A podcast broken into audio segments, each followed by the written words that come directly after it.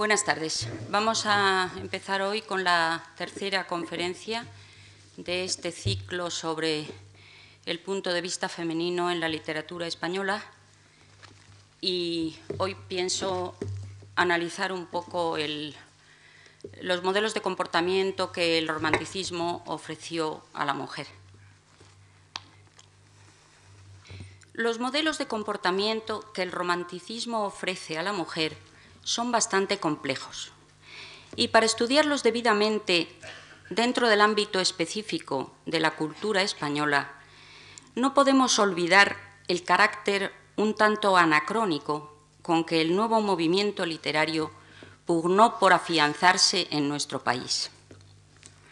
Importado, según era opinión más o menos general, de Alemania, Inglaterra y Francia, todos sabemos hoy la deuda literaria que esos países tenían con el nuestro en cuanto a motivos de inspiración. Nada más romántico, si bien se mira, que las descabelladas aventuras de Don Quijote de la Mancha, perpetuamente fiel a una dama inexistente, o el teatro del siglo de oro, con su exaltación de los amores turbulentos, fugaces y secretos.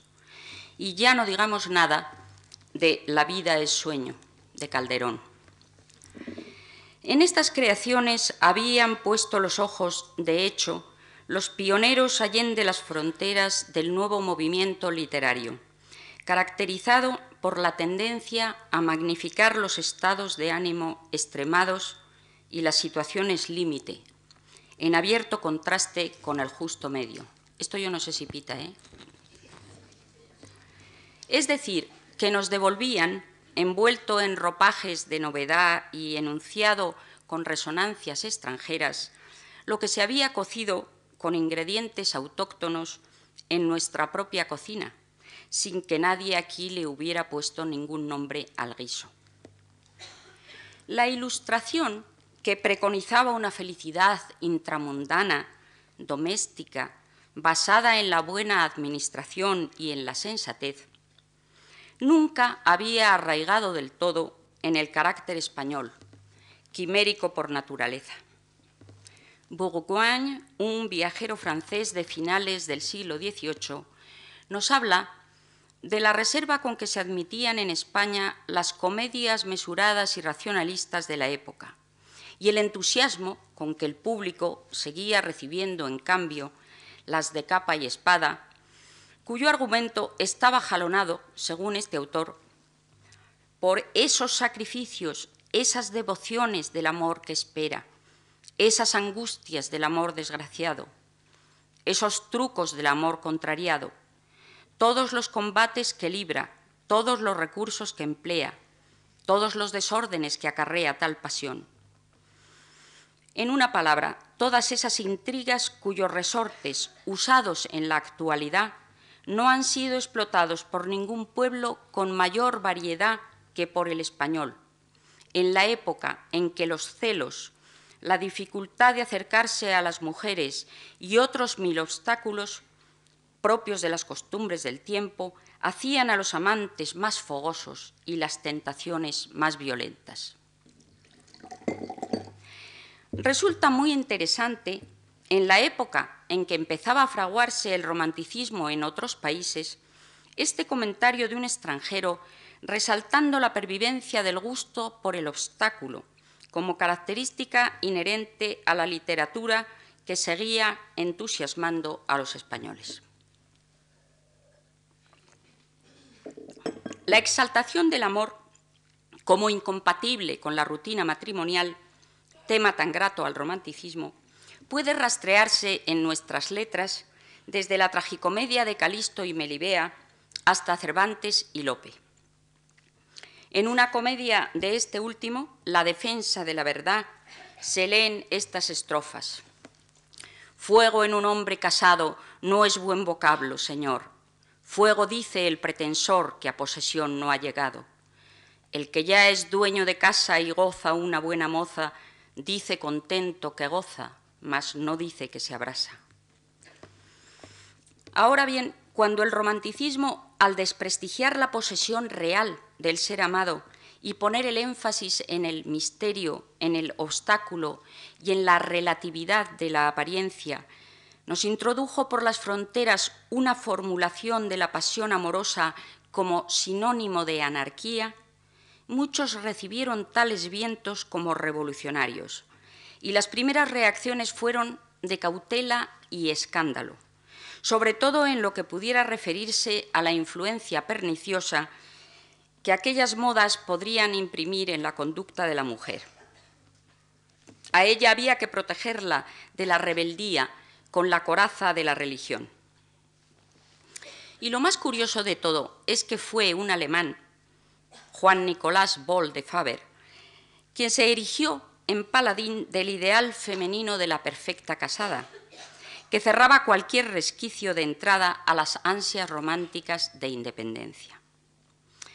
Ellas, las mujeres, no tenían que conquistar nada, ni siquiera la fe, que para los hombres podía significar una vuelta al redil, colofón a otras aventuras o descarríos. No, la mujer ya había nacido escudada en la fe y era inmune a los cambios por lo mismo. Es decir, que debía quedarse al margen del giro radical que, según Peckman, experimenta el pensamiento europeo en el siglo XIX, consistente en el desplazamiento de unas ideas filosóficas que concebían el mundo como mecanismo estático a otras que lo empezaban a ver como organismo dinámico. Para de Faber, famoso por su polémica con José Joaquín de Mora sobre el romanticismo, la mujer quedaba automáticamente excluida de todo dinamismo. Había que situarla y conservarla en su ser, no en su devenir. En una de sus cartas lo expresa textualmente así. La mujer desde la infancia es llamada a la región de la fe, a la cual no llega el hombre más que después de haber agotado los recursos de una razón turbulenta y rebelde. La niña cree en sus padres, la joven en su amante, la mujer en su marido y todas en Dios. He aquí por qué la mujer masculina que se gobierna por sí, que no reposa sobre otro, es un ser que repugna. Su hija Cecilia, que como es sabido escribió varias novelas de corte moralista bajo el seudónimo de Fernán Caballero, es a principios del siglo XIX el primer portavoz femenino de esta reacción contra el romanticismo que su padre le inculcó desde niña. Sometida incondicionalmente primero a esta autoridad y luego a la de sus tres maridos sucesivos, y parapetada tras un nombre varonil de resonancias arcaicas, las contradicciones de Cecilia Boll de Faber, las contradicciones en que se vio precisada ocultarse a sí misma como escritora y como mujer, son mucho más significativas que el análisis de su prosa, ramplona e insípida. Parece como si su vocación de escritora, que ella misma llama en una ocasión San Benito voluntario, necesitara justificarla mediante la desmitificación continua de aquel oficio poco pertinente para una mujer. Llegó a decir que ser autora era la cosa más ridícula del mundo y se gozaba en quitarle importancia a su labor, presentándola bajo su aspecto más inocuo, el de quehacer doméstico. No tengo más mérito alguno que el de aquel que lava y quita el polvo a una pintura vieja y arrumbada. Se admira, sí, se admira, pero a la pintura, no al que la limpia y la saca a la luz. Se diría también que el ambiente amable y convencional de sus novelas que alguien ha comparado a un cuarto bien adornado, pero estrecho, funciona como un telón pintado por la autora para escamotear tras él los altibajos de su biografía y sus anomalías de mujer romántica y escindida por el influjo de culturas y emociones dispares. Porque, claro, lo que, lo que contaba en sus libros no es lo que le pasaba a ella aparte de la adaptación a tres maridos muy distintos, el último de los cuales, por cierto, se suicidó, El rigor alemán de su padre, por muy impreso que lo llevara en el alma, se veía contrarrestado por la sangre andaluza de su madre, la gaditana Francisca Larrea. Esta señora, también aficionada a las letras y que se empeñaba vanamente en acallar bajo la mordaza de la religión las inquietudes e insatisfacciones de un carácter muy extremoso, nunca se aclimató del todo al matrimonio. En 1805, incapaz de aguantar la vida en Alemania, a donde había ido acompañando a su marido, y incapaz, supongo, de aguantar a su marido, lo dejó allí con dos de sus cuatro hijos y se volvió a Andalucía con los otros dos, sin más contemplaciones, cosa bastante insólita para la época, sobre todo teniendo en cuenta que al calderoniano don Juan Nicolás no le hacían ninguna gracia estas excentricidades de su mujer y las censuraba. La pequeña Cecilia, que se había quedado en Alemania con él, tendría que percibir aquellas disensiones matrimoniales y su tendencia a acatar la supremacía del criterio varonil debió llevarla a tomar partido por el padre. En la correspondencia de éste han quedado abundantes rastros de su incomprensión y fastidio ante los síntomas de sensibilidad romántica que manifestaba doña Francisca. En una ocasión confiesa que padece mucho de los nervios y se halla sumergida en diversas sutilezas infructíferas.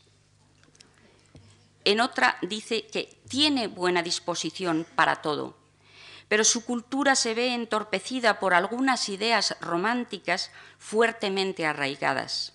Le falta voluntad y se deja constantemente arrastrar por inspiraciones equivocadas, cosa que no encaja con mi ideal de mujer.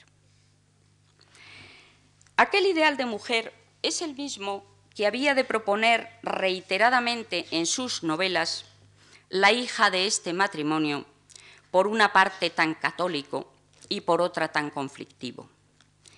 El ideal de la enamorada sedante, traspasada de espíritu de sacrificio y sometida a la autoridad varonil. Como contraste con este tipo, la escritora se ve obligada a presentar a veces en sus ficciones, porque era la moda de la época que así lo requería, a la mujer rebelde y juguete de sus pasiones. Pero lo hace de una manera convencional y partidista. Se nota que le resulta incómodo hurgar en los conflictos que puedan subyacer a una conducta femenina de esta índole. Su inclusión en el relato no tiene otro objetivo que el de ensalzar la virtud del arquetipo opuesto que es el que nos está siempre ofreciendo como modelo. Esto queda bien de relieve en su novela más conocida, La gaviota, donde los polos de bondad y maldad femeninas están personificados respectivamente en la duquesa Leonor y en la artista Marisalada, víctima de su pasión por el torero Pepe Vera, muy español todo. Fernán Caballero en esta novela está preparando al lector para que odie a Marisalada desde la primera página, para que la identifique enseguida como la mujer caída y sin redención. Era su único designio, pero como personaje le resultaba ingrato, le producía inquietud y recelo, y por eso lo despacha de mala manera, sin aprovechar sus posibilidades ni ser capaz de hacerlo revivir ante los ojos del lector, porque no había sabido penetrarlo con los suyos propios. Esa horrible gaviota y el ordinario Pepe Vera, confiesa una vez en su correspondencia, los he tratado de mala gana, con coraje y porque era preciso. Si se hubiera atrevido a analizar la conducta de Marisalada, ambiciosa, exaltada y de temperamento artístico, a la luz de los pocos alicientes que para una mujer de ese tipo podía ofrecer el ambiente mezquino y estrecho de Villamar, pueblo andaluz donde se desarrolla la trama, tal vez hubiera conseguido perfilar el primer esbozo digno de tenerse en cuenta de la heroína romántica e insatisfecha, cuyas ansias de libertad chocan contra los barrotes de un escenario que la oprime. En una palabra, la gaviota habría podido ser, ni más ni menos, la precursora literaria de la regenta. Pero Fernán Caballero, renunciando por miedo o por incapacidad a abordar este tema con arrestos, se quedó en creadora de arquetipos femeninos, en escritora de novelas rosa. De todas maneras, lo que interesa señalar es que esa reacción ultraconservadora frente al romanticismo que estaba desarrollándose mientras ella escribía, no puede separarse ni de la época en que vivió, ni de su condición de mujer, ni por supuesto de su peculiar biografía. Iba a ser muy difícil, como sigue siendo y como sigue dejando patente hasta la fecha la literatura escrita por mujeres, que para las escritoras españolas se borrara de un plumazo su vinculación con un código religioso de valores. La religión podía actuar como freno o como motor de desenfreno, pero siempre tenía tanto el concepto del amor como los problemas a la hora de expresarlo con voz propia frente a un papel en blanco. En 1930, Margarita Nelken señala con gran acierto en su libro Las escritoras españolas que es quizá en nuestro país donde la sensibilidad de la mujer se presenta menos mutable a través de los siglos y que el fondo religioso constituye como impulso o como dique de contención un eje en torno al cual gira la capacidad intelectual femenina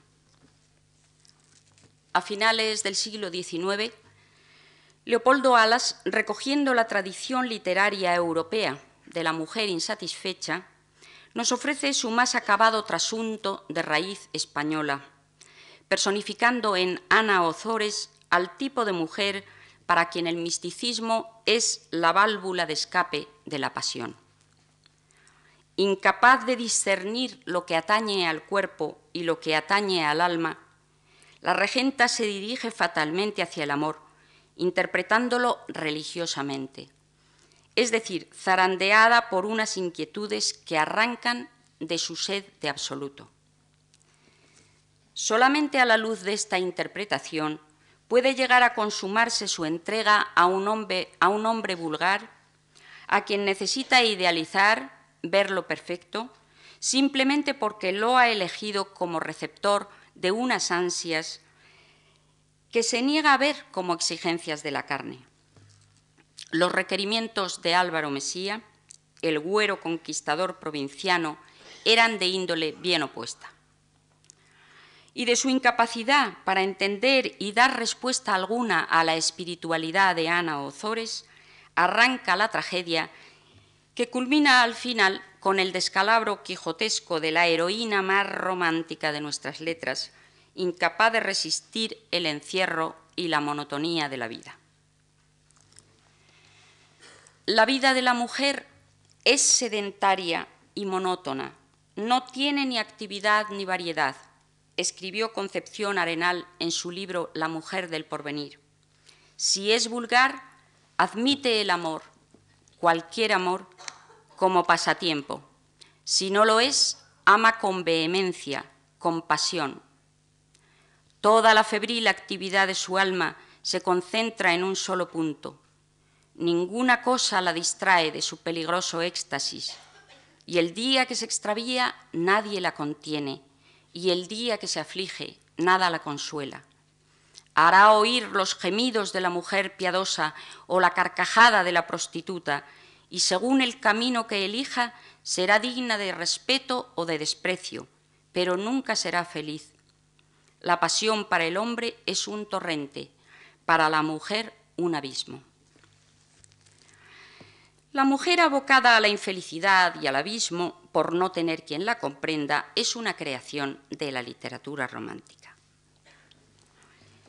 Pero muchos años antes de que el romanticismo pusiera en circulación el tipo de la esposa insatisfecha, protagonista, como sabemos, de tantas novelas del siglo XIX, ya la necesidad de encontrar un destinatario para sus exaltadas ansias de expresión amorosa había llevado a muchas escritoras de corte místico a entablar diálogos sin respuesta con la divinidad, siempre invocada como ente masculino. Lo vimos el día anterior, pero el caso de Santa Teresa de Jesús no es el único. Sor Jerónima de la Asunción, monja toledana que hacia 1620 viajó a Manila para fundar allí un monasterio de clarisas, dejó escrito en un soliloquio algo que llama mucho la atención, porque es que allí la sumisión al amado está formulada en unos términos de absoluto desenfreno romántico. Eh, recuerda un poco eh, el desenfreno que imperaría en el romanticismo en las composiciones de Carolina Coronado o de Gertrudis Gómez Avellaneda. Aunque retroceder en el tiempo lo voy a leer. Vuestra soy, por vos nací, ¿qué mandáis hacer de mí? Veis aquí mi corazón, yo le pongo en vuestra palma, mi cuerpo, mi vida y alma, mis entrañas, mi afición, luz, esposo y redención, pues por vuestra me ofrecí, ¿qué mandáis hacer de mí? Dadme muerte o dadme vida, salud o enfermedad, honra o deshonra me dad. Dadme guerra o paz cumplida, que medrosa o atrevida, a todo diré que sí. ¿Qué mandáis hacer de mí? esté callada o hablando, haga fruto o no le haga, la ley me esté preguntando, la gracia sane mi llaga, crezca o se mengue mi paga, vos solo vivís en mí, ¿qué pensáis? ¿Qué mandáis hacer de mí? En aras del amor, y solamente por este motivo, la mujer se vuelve medrosa o atrevida, da fruto o no lo da, se decide o no a ponerse delante de un papel en blanco para traducir en él el desasosiego de quien se mueve entre requerimientos contradictorios. De una parte, eh, la sed de ser aceptada y abarcada absolutamente por el amado como personalidad subjetiva, y de otra, la dejación de esta personalidad, el deseo de sentirla anulada por una voluntad superior. Con el advenimiento del romanticismo, la mujer encuentra desagüe a la expresión amorosa, sustituyendo los arrebatos religiosos por los delirios humanos. Pero el planteamiento del amor como experiencia divina no cambia mucho. Esta tendencia a divinizar el objeto de la pasión está muy patente en la correspondencia que Gertrudis Gómez de Avellaneda mantuvo con Cepeda un señorito rico sevillano, más joven que ella, calculador, y que sin duda debió sentirse agobiado por los excesos epistolares de la ardorosa cubana, cuando recibía de ella mensajes como el siguiente. Creo que eres sagrado, que nadie sino yo tiene el derecho de mirarte, de amarte, de decírtelo. Cuando una mujer ama como yo te amo, no ve un hombre en su amante, no, es un ángel, un ser divino, en cuya frente cree descubrir un sello de santidad. El otro día hablamos aquí del, interlocutor en el sentido de que la queja amorosa, pues no importa que fuera Cepeda, da lo mismo. seguramente lo de menos era Cepeda. Se trataba, en definitiva, de encontrar el alma gemela para depositar en ella las ansias religiosas de absoluto, la exuberancia de unos sentimientos que rebasaban los catalogados dentro del sistema de valores ofrecido por la literatura masculina. Y así se lo escribe la misma Gertrudis Gómez de Avellaneda en otra carta a este amante.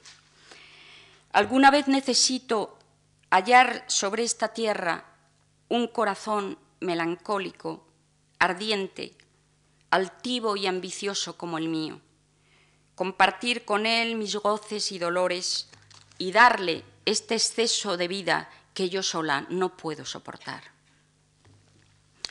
Es bien sabido que el romanticismo se nutre de la inspiración proporcionada por la mujer, a la que se presenta como ser incomprendido e incomprensible, creando un tipo etéreo bastante incompatible en la vida cotidiana con las virtudes burguesas de moderación y mediocridad que propone a la esposa española la sociedad decimonónica, tanto en la etapa fernandina como en la isabelina.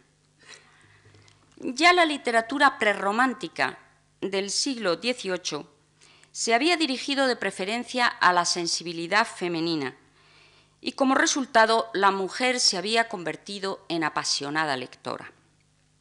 En 1823, las mujeres españolas figuran por su cuenta como suscriptoras de novelas y tanto los editores de estas como los de algunas revistas, Correo de las Damas, La Mariposa o La Psiquis, buscaban su aplauso y su favor. Pero la joven romántica, que quería hacer uso del derecho a la pasión propuesto por aquellas ficciones, era en cambio satirizada y ridiculizada, cruelmente incluso. Luisa, escribe Martínez Villegas en una de sus narraciones, era sensible a la poesía, y en aquellos años en que el vértigo romántico sacó de quicio el corazón de las españolas, hubiérase arrojado por un balcón a la calle a la menor insinuación que en quintillas le hiciera su adorado tormento. Y sin embargo eran justamente estos artífices de quintillas, más o menos inspiradas, los que estaban dando pie a tales resultados a través de su transformación de la mujer en un ser novelesco e irreal. Al poner en tela de juicio lo establecido e iniciar un culto al héroe cuya figura no viene ensalzada por su utilidad social, sino por su rebeldía, el romanticismo convirtió a los marginados, que, hasta entonces no habían tenido ni voz ni voto, en personajes simbólicos. Y así, junto a la exaltación del bandido, el pirata o el mendigo, la mujer enamorada vino a sufrir una curiosa manipulación literaria que la hizo ascender al rango de heroína y sobre todo de musa del poeta. A cambio, eso sí, de su desaparición como ser de carne y hueso.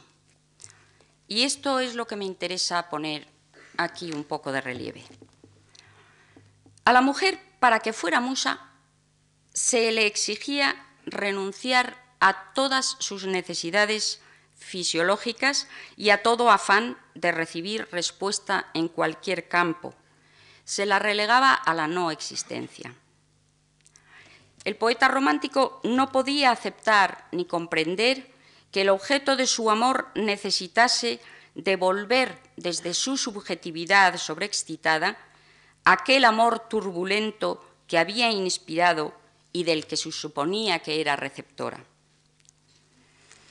En Becker y Espronceda quedan muchas huellas de este narcisismo, de la persecución de la mujer como motor de inspiración simbolizada en un ente abstracto, sombra engañosa, que se diluye o se transforma en corza, en ondina o hasta en la personificación misma de la muerte, como ocurre en el estudiante de Salamanca. En el estudiante de Salamanca, don Félix de Montemar prototipo de don Juan insolente y descreído que ha causado la muerte a la dulce Elvira por amor y la ha seducido también, se encuentra cierta noche en una callejuela con una blanca aparición femenina que suspira arrodillada y tras la que echa a andar cuando la ve alzarse. La persigue y le habla sin que ella le responda, cada vez más encandilado, hasta que la sombra blanca vuelve la cabeza y le dice que aquella persecución entraña gran riesgo porque ella le está arrastrando a su última hora, cosa que finalmente ocurre. Esta identificación de la mujer con la muerte supone la culminación hasta sus últimas consecuencias de su idealización como criatura virginal que al ser tocada se convierte en barro y podredumbre. Para don Félix de Montemar, a lo largo de su persecución afanosa de la sombra de Elvira, a quien en vida no supo querer, la mujer ha dejado de ser un atractivo, sobre todo sensual, para convertirse en algo más inquietante y grato a su alma, en un misterio a descifrar, pero que nunca se quiere descifrar realmente. De la misma manera, en el canto a Teresa, reniega Espronceda de la mujer que al atreverse a descender de su condición de musa inexistente, se transforma inmediatamente en ángel caído. ¿Cómo caíste despeñada al suelo, astro de la mañana luminoso, ángel de luz, quién te arrojó del cielo a este valle de lágrimas odioso? También Becker, rechazando a la mujer ardiente y morena, que es el símbolo de la pasión que le ofrece dicha sin fin, y a la otra de frente pálida y de trenzas de oro, que guarda un tesoro de ternura, solo tiene oídos para la que se describe a sí misma como musa sin corporeidad, aquella que nunca podrá amarle. Yo soy un sueño, un imposible, vago fantasma de niebla y luz. Soy incorpórea, soy intangible, no puedo amarte. Oh, ven, ven tú. Los residuos de esta idealización varonil de la mujer inalcanzable llegan hasta nuestros días. Se podrían poner muchos ejemplos, pero resulta bastante revelador, por ejemplo, un relato de un escritor contemporáneo, Juan Benet, titulado Amor vacui, y ahí también la imaginación erótica del narrador se enciende ante una figura femenina envuelta en blancas gasas y al final revela que no están encubriendo rostro, rostro alguno. Es un tema muy, muy conocido. La única protesta que he encontrado en toda nuestra literatura romántica contra este pernicioso concepto de la mujer musa, como molde vacío, nos viene ofrecida precisamente por una mujer, Rosalía de Castro, la única escritora romántica digna de ser tenida en consideración, la única que sin renegar de su condición de mujer rompió sutilmente los esquemas de los hombres, evitando el equivocado camino de sustituir la búsqueda de su propia voz, de su propia expresión literaria, por un enfrentamiento más polémico o más mimético. Inventó, el modo, como también Santa Teresa. En el prólogo a su extravagante y curiosa novela El caballero de las botas azules, nos presenta el, eh, nos presenta el diálogo entre un hombre y una musa. Pero esta musa, femenina, claro, no se limita a ser resplandor fascinante e inerte. Rosalía, por el contrario, la coloca frente al poeta a modo de interlocutora bien intencionada, pero de ninguna manera dispuesta a plegarse con un incondicional amén a todas sus elucubraciones. Es la sibila observadora y perspicaz, dotada de poderes psicológicos complementarios que la capacitan para desenmascarar los resabios y sofismas de ese hombre concreto, dispuesta sin agresividad alguna a brindarle su apoyo con vistas a una introspección que él no es capaz de llevar a cabo a solas. Casi nunca es capaz. No me niegues, empieza diciéndole, el don de haber sabido adivinar tu historia y de haber leído en tu corazón. Y continúa, siempre sin levantar la voz, con la firmeza que solo pueden dar la dulzura y la buena voluntad ante los problemas ajenos. Toda nuestra vida requiere una confesión sincera de las pasadas culpas y como tú no has examinado todavía tu conciencia, quiero librarte generosamente de tan incómodo trabajo. Además es preciso que te veas tal cual eres, sin cuya circunstancia creerías valer más de lo que vales, y por temor a descender no darías un paso en la escabrosa senda que te espera. Un poco más adelante cuestiona la arrogancia del escritor que se declara independiente y cree saberlo todo, género al que ella, por cierto, nunca perteneció. ¿De qué puedes estar orgulloso? ¿De haber escrito pomposos artículos llenos de la más acendrada filantropía? Así fue como, empinándote poco a poco sobre los hombros de los débiles, te fuiste irguiendo audazmente, con el aplomo y la gravedad de un hombre que no depende de nadie y que todo se lo debe a su talento. Pocas escritoras como Rosalía, que pasó por la vida casi desapercibida y sin hacer sombra a nadie, habrán cuestionado tanto, sin embargo, las rígidas normas que relegaban a la mujer inteligente a una órbita secundaria y casi inoperante. Aparentó siempre aceptar aquel papel en su vida privada, pero esto no le impidió escribir uno de los más inteligentes alegatos feministas que existan en nuestras letras y que, por cierto, yo no lo conocía, lo he encontrado recientemente con motivo de preparar esta conferencia. Eh, es muy poco conocido, se titula Carta a Eduarda y dice que ha hallado esta carta dentro de una pequeña cartera un día que paseaba por las afueras de la ciudad y que se anima a publicarla en virtud de la analogía que sus sentimientos guardan con los de la desconocida autora. Voy a transcribir aquí, a un riesgo de alargarme un poco, varios pasajes de esta carta, que no necesitan de comentario para demostrar la vigencia que incluso actualmente no, pero en fin, hasta hace poco podían conservar.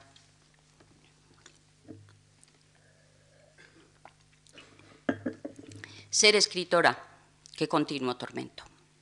Por la calle te señalan constantemente, y no para bien, y en la calle murmuran de ti. Si vas a la tertulia y hablas de algo de lo que sabes, te expresas siquiera en un lenguaje algo correcto, te llaman bachillera. Dicen que te escuchas a ti misma, que lo quieres saber todo. Si guardas una prudente reserva, qué fatua, qué orgullosa. Te desdeñas de hablar como no sea con literatos. Si te haces modesta y por no entrar en vanas disputas dejas pasar desapercibidas las cuestiones con que te provocan, ¿en dónde está tu talento? Ni siquiera sabes entretener a la gente con una amena conversación. Si te agrada la sociedad, pretendes lucirte quieres que se hable de ti, no hay función sin tarasca. Si vives apartada del trato de las gentes, es que te haces la interesante. Estás loca. Tu carácter es trabiliario e insoportable. Pasas el día en deliquios poéticos y la noche contemplando las estrellas, como Don Quijote. Las mujeres ponen de relieve hasta el más escondido de tus defectos, y los hombres no cesan de decirte siempre que una mujer de talento es una verdadera calamidad, que vale, más casarse con la burra de Balaam y que solo una tonta puede hacer la felicidad de un mortal varón, que las mujeres deben tener deben dejar, perdón, la pluma y repasar los calcetines de sus maridos si los tienen y si no, aunque sean los del criado. Cosa fácil es para algunas abrir el armario y plantarle delante de las narices los zurcidos paciente y sabiamente trabajados, para probar que el escribir algunas páginas no le hace a todas olvidarse de sus quehaceres domésticos. Únicamente alguno de verdadero talento pudiera, estimándote en lo que vales, despreciar necias y aún, erradas preocupaciones, pero ay de ti entonces. Ya nada de cuanto escribes es tuyo. Se acabó tu numen. Tu marido es el que escribe y tú la que firmas. Por lo que a mí respecta, se dice muy corrientemente que mi marido trabaja sin cesar para hacerme inmortal. Enfadosa preocupación, penosa tarea, por cierto, la de mi marido, que costándole a un trabajo escribir para sí, tiene que hacer además los libros de su mujer. Pero ¿cómo cree que ella pueda escribir tales cosas? Una mujer a quien ven todos los días a quien conocen desde niña, a quien han oído hablar, y no andaluz, sino lisa y llanamente como cualquiera. ¿Puede discurrir y escribir cosas que a ellos no se les han pasado por la cabeza? Y eso que han estudiado y saben filosofía, leyes, retórica y poética, imposible, no puede creerse, a no ser que viniera Dios a decirlo. Eh, quería decir que este alegato, vamos, no le llamaría yo alegato por, su tono, comparado con, otras, con otros escritos más polémicos de mujeres de la, de la época, con, escritos de la propia Pardo Bazán, eh, tiene mm, la astucia de haber encontrado justo ese modo, esa forma de carta a una amiga, porque es una carta de una mujer a otra, con lo cual se le quita toda posibilidad Mm, de encontrarlo pedante, porque parece casi una conversación de dos mujeres que están, mira qué cosa, cómo son, ¿no? Esa cosa tan, tan directa, lo de la función sin tarasca, lo del andaluz, que tiene, que tiene realmente un tono muy de lo que hablábamos el otro día al hablar de Santa Teresa, ese tono más, más llano, que es lo que, que es lo que hace que, haga gracia y que, sea, y que parezca muy verdad. ¿no? En otra novela de Rosalía, de corte absolutamente romántico, La hija del mar, excelente novela, por cierto, se cuestiona la maternidad protectora al estilo tradicional y se atribuyen a la niña Esperanza, huérfana y recogida a los pocos meses en un acantilado, poderes de sabiduría y despejo totalmente innatos que la convierten en guía. Su madre adoptiva, tan independiente como ella, pero mucho más atormentada por insolubles conflictos, se separa un día de ella para irse a pasear a solas por la playa y la niña adolescente se pierde por un paisaje escabroso bajo unas nubes plomizas que presagian tormenta. En tal coyuntura, el encuentro providencial con Fausto, el muchacho del pueblo que se sentía atraído por ella, provoca en el lector la expectativa de que Esperanza, que andaba buscando sin encontrarlo el sendero para subir a un lugar que se llamaba el Peñón de la Cruz, va a dejarse conducir pasivamente por su amigo Fausto, sobre todo porque al verlo ha dicho muy confiada, tú sabrás el camino, tú me guiarás. Pero el texto posterior desmiente este reparto de papeles y es Esperanza, la hija del mar, quien se convierte en Virgilio de su atribulado compañero, cuya aparición ha provocado su valentía y su despliegue de eficacia. Subió la primera y dándole la mano le guiaba por las resbaladizas rocas, como pudiera hacerlo el más práctico guerrero al escalar las murallas de una ciudad sitiada. Era para él más difícil y violenta aquella loca excursión que para su ágil compañera, en quien no se notaba ni fatiga ni molestia alguna, cogido de la mano de su intrépida guía, jadeante y trepando trabajosamente por las hendiduras del enorme peñasco, parecía el náufrago empeñado en acercarse a la orilla y esperanza la maga salvadora, la sílfide misteriosa que le conduce a sus ignorados retiros. La comunión auténtica de Rosalía de Castro con la naturaleza mágica de su región, vibrante en el fondo de todos sus escritos, la purifican y eximen de cualquier desviación artificiosa. De ahí lo excepcional de su testimonio dentro del panorama romántico de nuestras letras. Nunca fueron postizos ni su melancolía ni su sufrimiento, que simplemente trataba de convertir en luz para entender mejor las cosas desde su condición de mujer. No se refugiaba ni del sufrimiento ni de lo inefable, sino que lo vivía para trascenderlo desconfiando siempre, eso sí, de las tajantes enunciaciones que pretenden dejarlo todo demasiado claro. Reconcéntrate en tu espíritu, escribe en su novela El primer loco, y llegarás a comprender lo que digo, no apelando a la ciencia ni a la fría razón, que son para el caso ciegas y sordas, sino al sentimiento, que es el único que tiene el poder de comunicarnos con lo que no se ve ni se palpa y es invisible a los ojos mortales. El incierto reflejo de la lámpara que arde envuelta en la sombra ante el altar, la última mirada de un moribundo, las palabras incoherentes de un loco, el rayo de luna o el canto de un pájaro, nos hablan mejor algunas veces de otras vidas y otros mundos donde se nos espera que cuanto han escrito todos los filósofos. Jamás intentó Rosalía arrogarse ella misma el papel de filósofo en ninguna de sus modalidades, y por eso no se vio tampoco nunca aquejada por la miopía que suelen acarrear los planteamientos feministas demasiado lineales, muchos de los cuales adolecen de los mismos defectos que dicen querer combatir. Es muy interesante a este respecto su noción del hombre como acicate, no solo amoroso, sino también intelectual.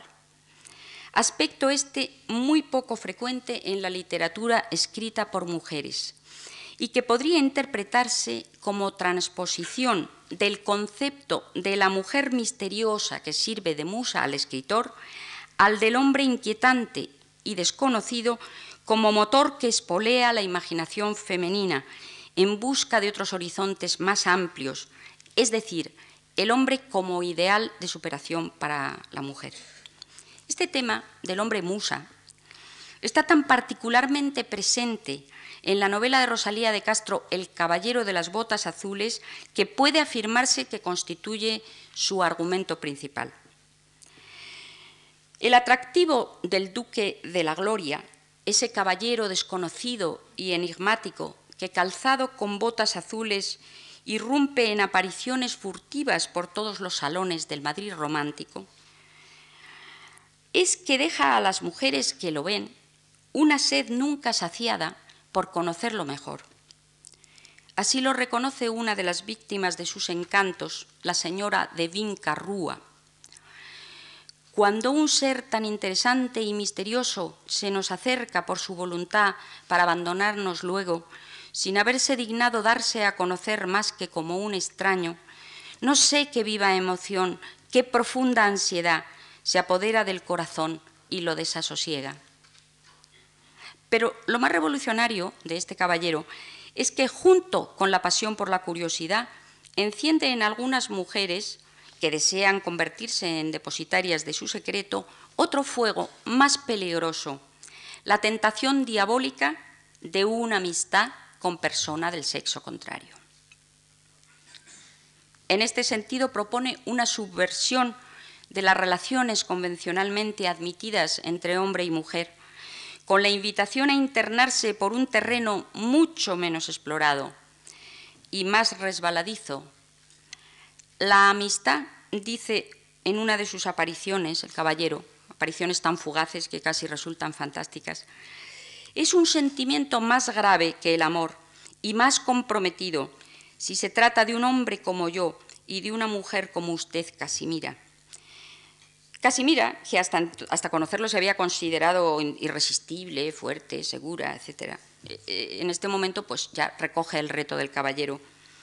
No solo desea saber ¿En qué seno de mujer habrá sido engendrado un ser al mismo tiempo tan amable, tan burlón y tan frío? Sino que pretende llegar a ser su amiga. Se da cuenta de que para lograrlo tiene que poner a prueba el valor de que ha hecho alarde como mujer acostumbrada a triunfar en las lides amorosas, darle a esa destreza un matiz distinto. En el terreno de la amistad, pensó locamente, Puedo ir tan lejos como imposible me fuera a dar un solo paso en una cuestión de amor. Pues bien, le probaré a este duende desdeñoso que soy capaz de ponerme a su nivel en lo absurdo, en lo incalificable. Quiero ser para el señor duque inviolable como una sacerdotisa del sol, franca como no lo ha sido otra alguna, amiga verdadera y esclava humilde y fiel. Quiero, en fin, que halle en mí cualidades que las mujeres no suelen poseer. No pretendo ser la amante ni la esposa del señor duque. Lo que sí pretendo es que me haga su confidente, la depositaria de sus secretos, que me mire como su amiga predilecta, como la única digna de ser llamada fuerte y fiel guardadora de los misterios que nadie sino yo entiende. Pocas veces se habrá enunciado de forma más acertada la mezcla de anhelos encontrados que despierta en el alma femenina la aparición de un hombre misterioso y que resumen el deseo fundamental y casi siempre insatisfecho que alberga a la mujer de ser tenida en cuenta y apreciada, no sólo como oponente amoroso, sino como interlocutor. el caballero de las botas azules, en su función de espolear la imaginación femenina y dispararla a propósitos de difícil consecución, permite establecer un paralelo con la pálida musa de Becker o Espronceda, envuelta en blancas gasas, y que no ha surgido para aplacar ansias, sino para encenderlas. Así se, autodefine el mismo caballero ante Mariquita, otra de las mujeres sometidas a su hechizo. Soy un duende inquieto y tornadizo que se complace en reírse de sí mismo y de los que se le parecen. Un mal espíritu que no ama el reposo que una honrada medianía proporciona ni el fuego amoroso del hogar doméstico, y que solo pasaría a tu lado breves instantes porque partiría en busca de los combates y emociones del mundo. Al proponer como musa al hombre que nunca va a proporcionar el fuego amoroso del hogar doméstico, no parece tampoco que Rosalía de Castro esté echando de menos el ideal contrario, no menos engañoso, sino cuestionando la apariencia de felicidad que proporcionan las relaciones estereotipadas donde no cabe improvisación alguna, que eran las que probablemente ella había padecido en su vida privada, acatándolas pero sin prestarles entera credibilidad. Y la prueba es que en boca de doña Dorotea, otro de los personajes femeninos del Caballero de las Botas Azules, se pone esta frase. Un marido es o puede ser muchas cosas a la vez. Amparo, y desamparo, amigo y enemigo, mala o buena fortuna. Se manda que la mujer ame y respete a su marido, a aquel que se le ha dado para ser apoyo de su debilidad, y en fin que le obedezca y cuide. Todo ello muy bueno para contarlo y malísimo para cumplirlo. Que si el matrimonio es cruz, vale más andar sin cruz que con ella, que el buey suelto bien se lame. Lucidez mucho más saludable y liberadora que la desesperación de quien no sabe qué hacer cuando le fallan los lazos del amor y es incapaz de llevar las riendas de su vida.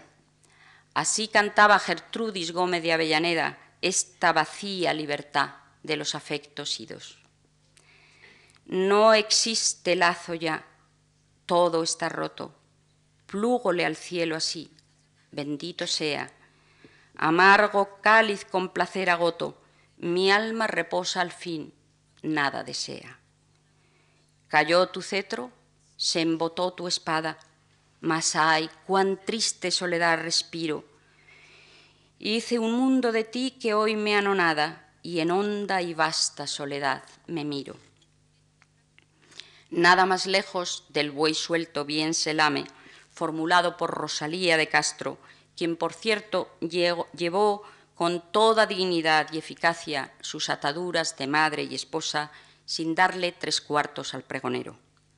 Pero la soledad nunca le pareció una condena, sino una gracia que le permitía de vez en cuando escaparse de su circunstancia personal para entablar diálogos con la luna, condolerse de la miseria de sus paisanos o ponerse a soñar con el hombre musa. Muchas gracias.